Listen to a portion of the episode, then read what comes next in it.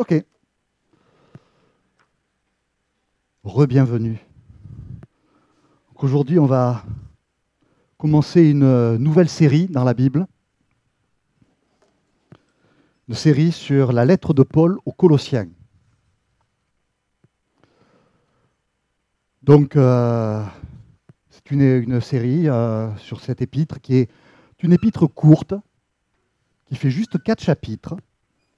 Et si elle devait être résumée, cette lettre, en deux mots, ce serait Jésus et Église.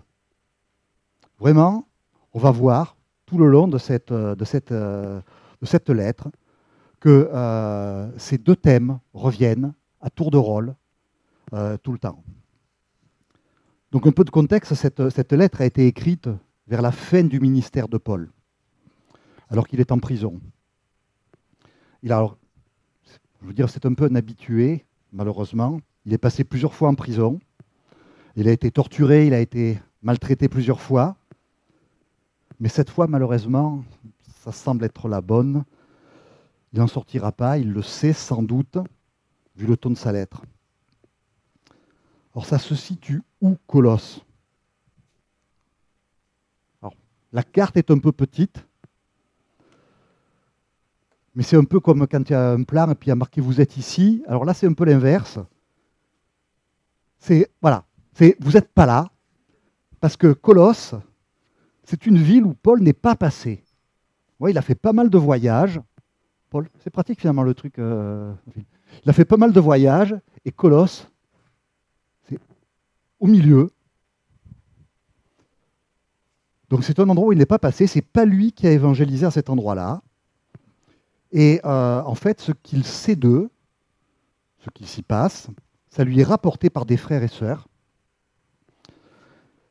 Ça explique aussi peut-être, je veux dire certains, le ton de la lettre qui est plus sympa. Donc s'il y a des choses qui ne se passent pas forcément bien, il ne le sait peut-être pas. On ne sait pas. Historiquement, l'époque n'est pas simple. Euh, on est aux alentours des années 60, vers la fin du ministère de Paul soit une trentaine d'années après la mort et la résurrection de Christ. Le christianisme s'est répandu, grâce à Paul en particulier et tous ses voyages. On voit qu'il s'est beaucoup déplacé pour l'époque. Vu les moyens de déplacement de l'époque, c'était quand même pas mal. Euh, le christianisme s'est répandu dans tout le bassin méditerranéen, jusqu'à Rome, la capitale de l'Empire, où règne un empereur, Néron. Alors Néron, le nom peut sembler sympa et marrant. Dans la pratique, il n'était pas si drôle que ça, Néron. C'est un despote cruel qui, à un certain moment, pour des raisons plus ou moins floues, a désigné les chrétiens comme les ennemis de l'Empire. Et il s'est livré à une persécution sans pitié, des, euh, massacres, des tortures, euh, vraiment une énorme répression. Alors on n'est pas encore dans cette lettre, dans le style de, de, Timothée, où là, Paul, vraiment, il dit que c'est vraiment la fin. Quoi. Il dit vraiment au revoir. On n'est pas encore tout à fait là, puisque dans Timothée, il dit que sa vie s'achève. Mais on sent là quand même que le style est un peu différent. On n'est pas dans un monument théologique comme l'épître aux Romains, où Paul bâtit, euh, on sent que là, il a besoin de passer de la doctrine. On n'est pas non plus dans une lettre de remontrance comme on a vu dans Galate. On voit un peu un Paul soucieux de, de passer le flambeau en quelque sorte et de s'assurer que l'Église va continuer après lui. Et pour ça, il faut se recentrer sur l'essentiel, Jésus-Christ et l'amour fraternel dans l'Église. Et ces deux thèmes vont revenir sans cesse. Jésus, le centre, et l'Église unie autour de lui. C'est vraiment ça qui va résumer cette, euh, lettre. Alors au-delà de ça, on va voir plein de choses sympas dans cette lettre. Hein. Plein de choses surprenantes aussi. Ce n'est pas parce que ce n'est pas un monument de, théologie qu'il n'y a pas des choses qui vont euh, un peu piquer, qui vont un peu nous, euh, nous, euh, nous challenger. On va avoir des choses surprenantes aussi. on va voir que Christ est tout depuis toujours et pour toujours. C'est non seulement le centre, mais ça a toujours été.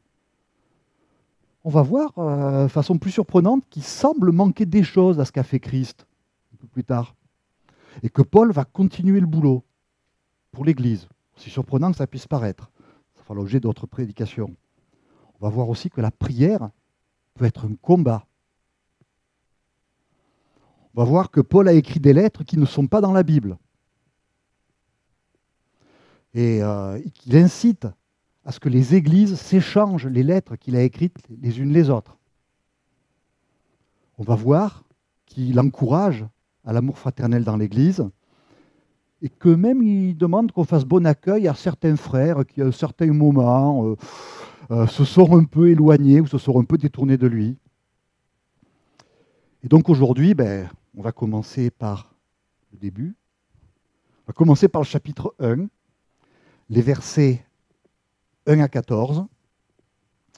Et euh, dans ce passage, outre l'introduction elle-même, comme toutes les épîtres de Paul, ça commence par des présentations, j'ai désiré souligner quelques, un certain nombre de vérités en ce qui concerne la foi, la sainteté, la connaissance, et enfin, et surtout le point central de ce début d'épître, plaire au Seigneur.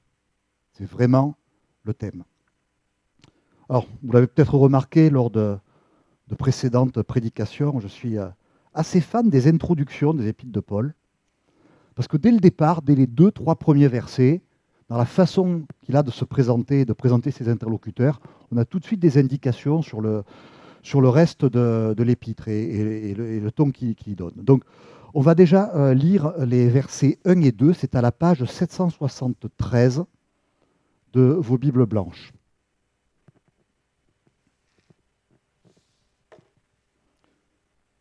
De la part de Paul, apôtre de Jésus-Christ, par la volonté de Dieu et du frère Timothée, aux saints qui sont à Colosse, nos fidèles frères et sœurs en Christ.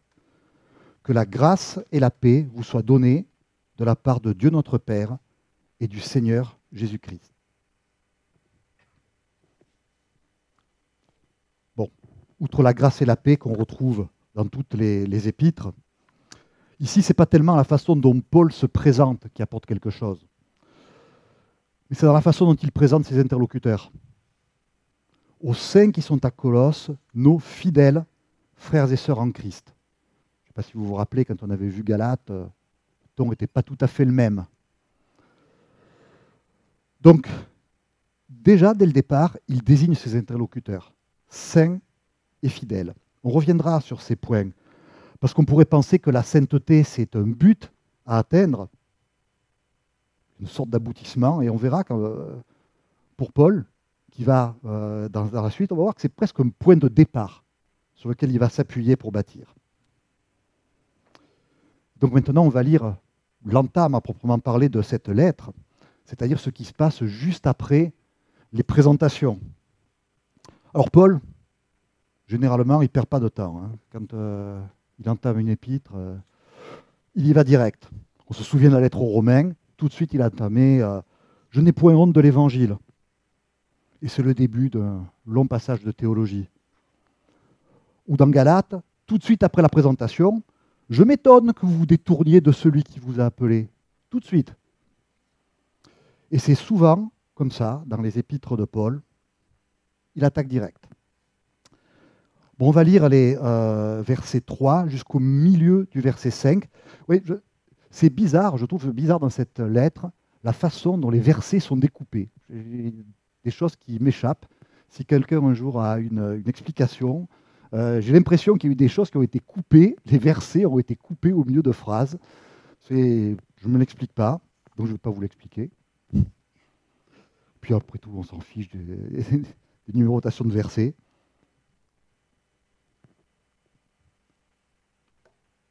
Nous disons constamment toute notre reconnaissance à Dieu, le Père de notre Seigneur Jésus-Christ, lorsque nous prions pour vous.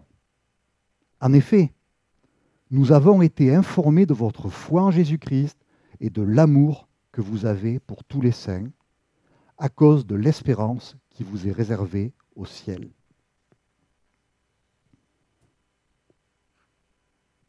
Nous avons été informés de votre foi et de l'amour que vous avez pour tous les saints.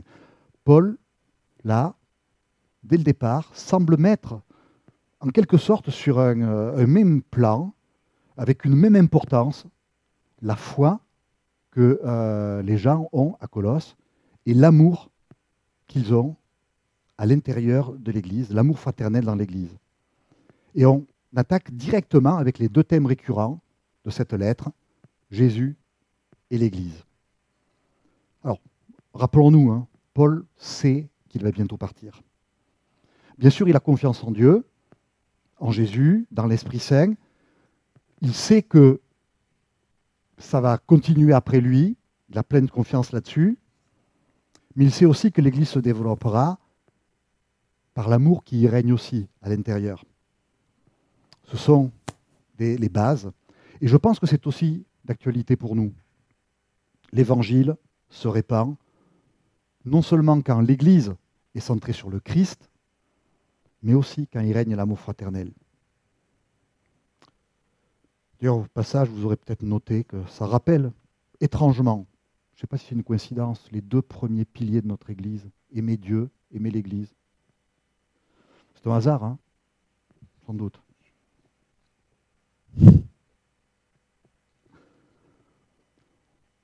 On va lire la suite jusqu'au verset 8.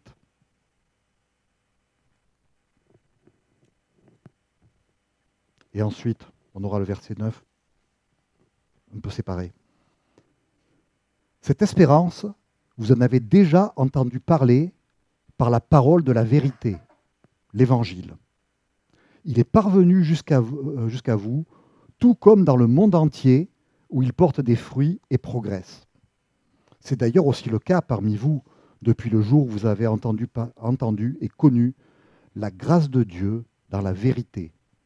Suivant l'enseignement que vous avez reçu d'Epaphras, notre bien-aimé compagnon de service, il est pour vous un fidèle serviteur de Christ. Et il nous a appris de quel amour l'Esprit vous anime. Avant de prendre le verset 9, euh, quelques petites remarques. Les Colossiens ont été enseignés. Évidemment, l'Esprit Saint souffle, mais l'Évangile n'est pas arrivé euh, tout seul. Il y a quelqu'un qui, euh, euh, est allé les évangéliser, certain Épaphras, dont on reparlera plus loin dans cet épître, celui qui va combattre par la prière pour eux. Aimer Dieu, aimer l'Église, c'était nos deux premiers piliers pour notre Église, c'est important.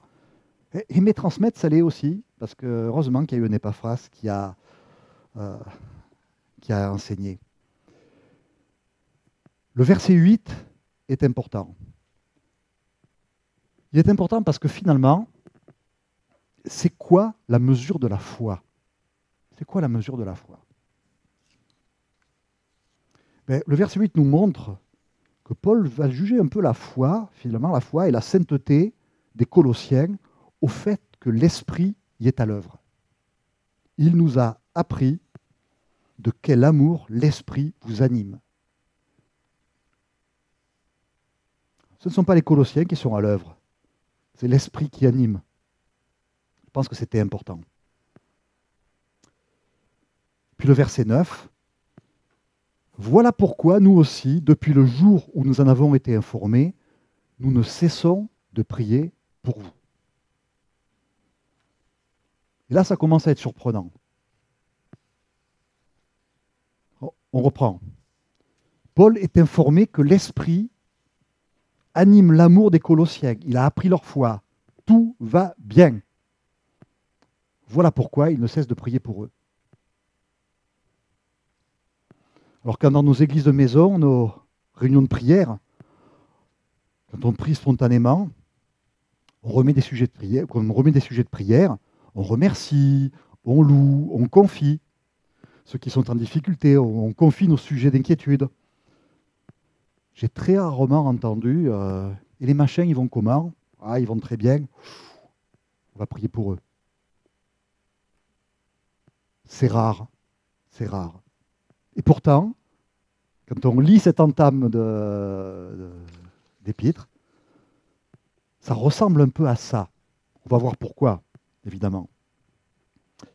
Juste une petite anecdote. Euh, quand on était jeune marié avec Anne, il y a longtemps, il y a plus de 30 ans, on se disait des fois, mais on est trop heureux. Remercier quand ça va bien, euh, c'est bien, c'est même plutôt poli. Mais c'est peut-être quand ça va bien qu'il faut prier.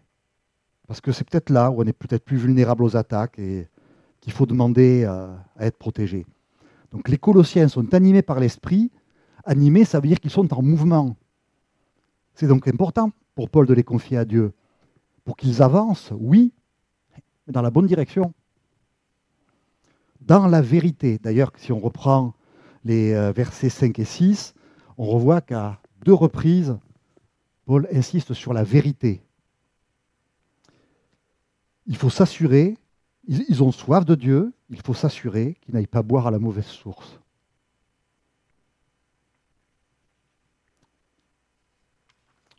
On va lire maintenant les derniers versets, le, le gros pavé.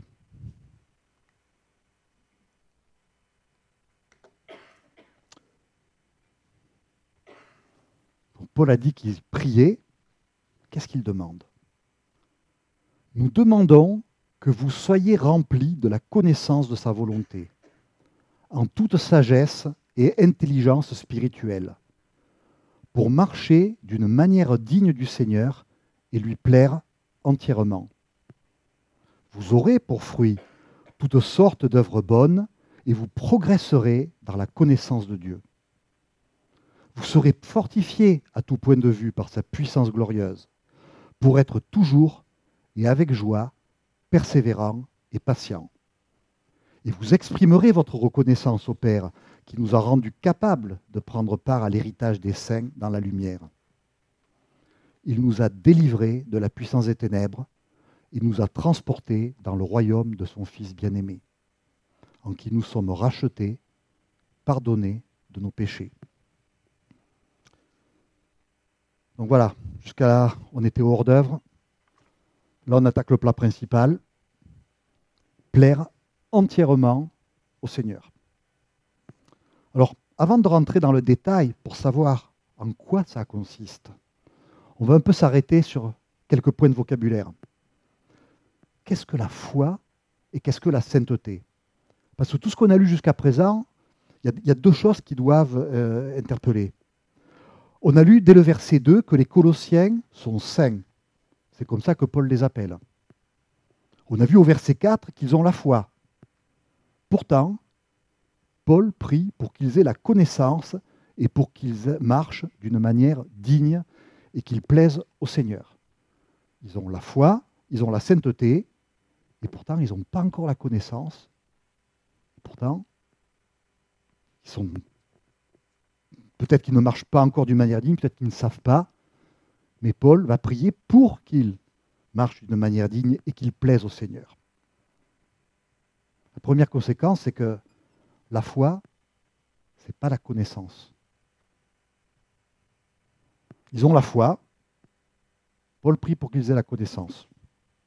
Alors, dans la constellation chrétienne, on en a déjà parlé lors de précédentes prédications, il y a des mouvances pour lesquelles le, risque, c'est le légalisme ou le ritualisme.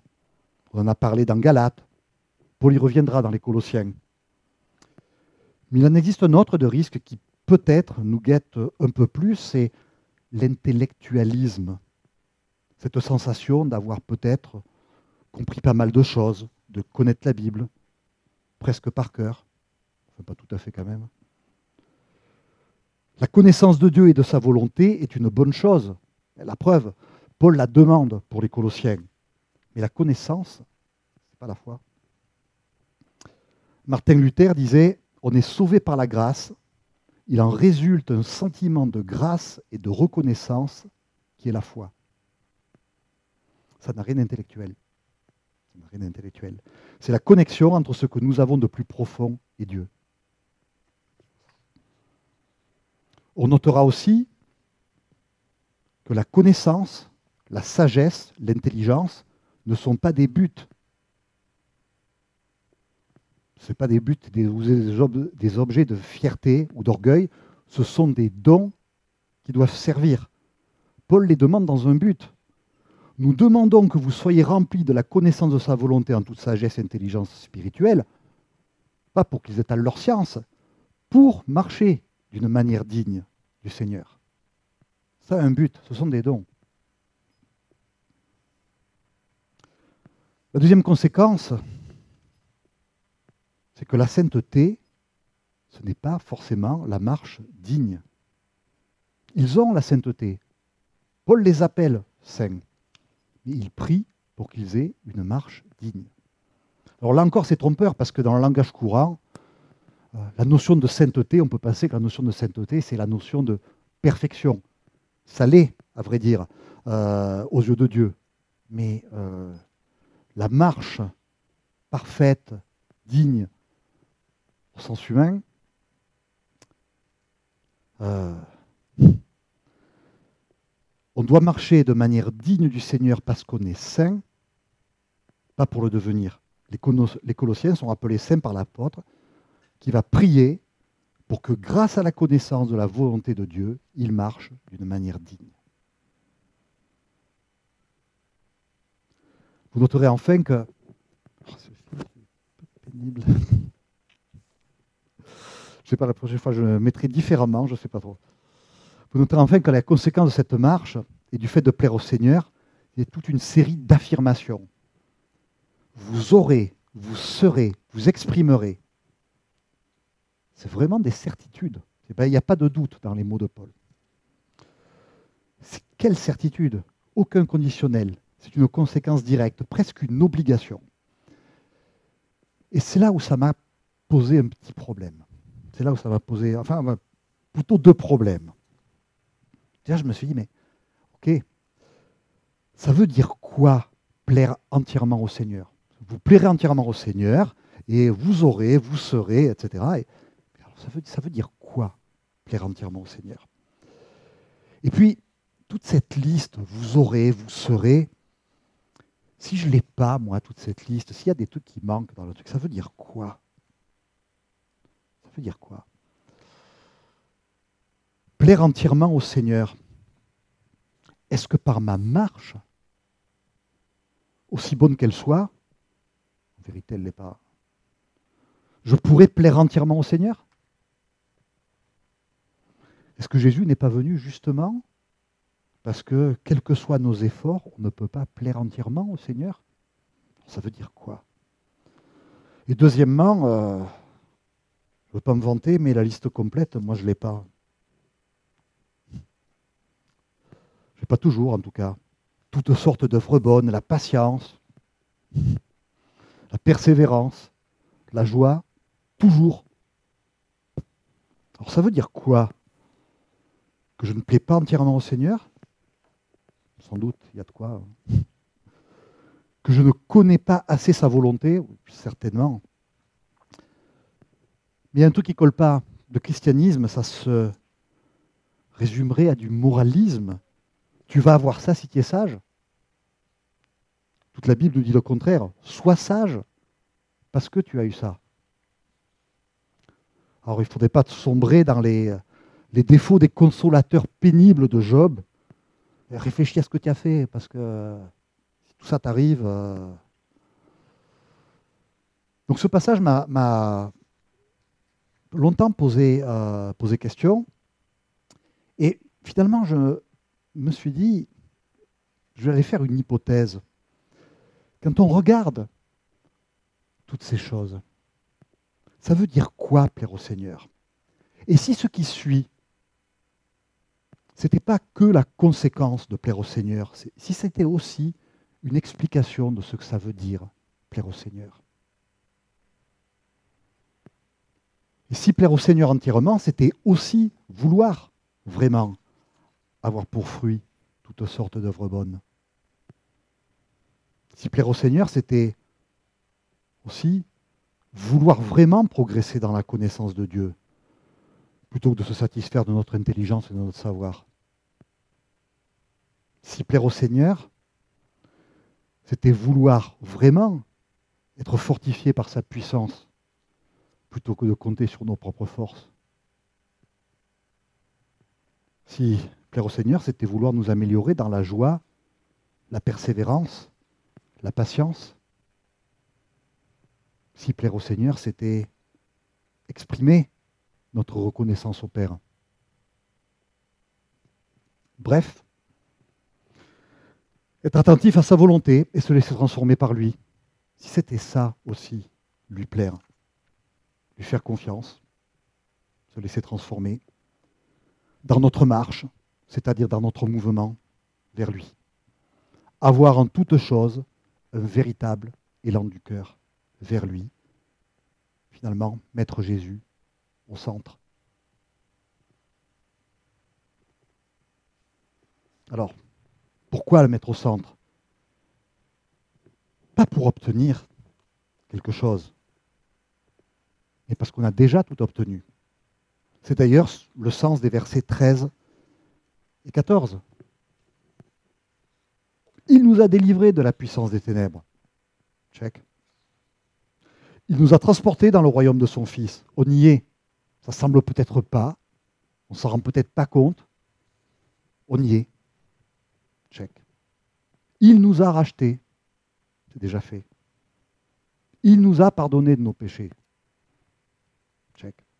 Vous aurez remarqué la différence de temps entre toute la partie qu'il y avait avant. Vous serez, vous aurez le futur comme une incitation. Et il nous a délivrés, il nous a transportés, nous sommes pardonnés, nous sommes rachetés.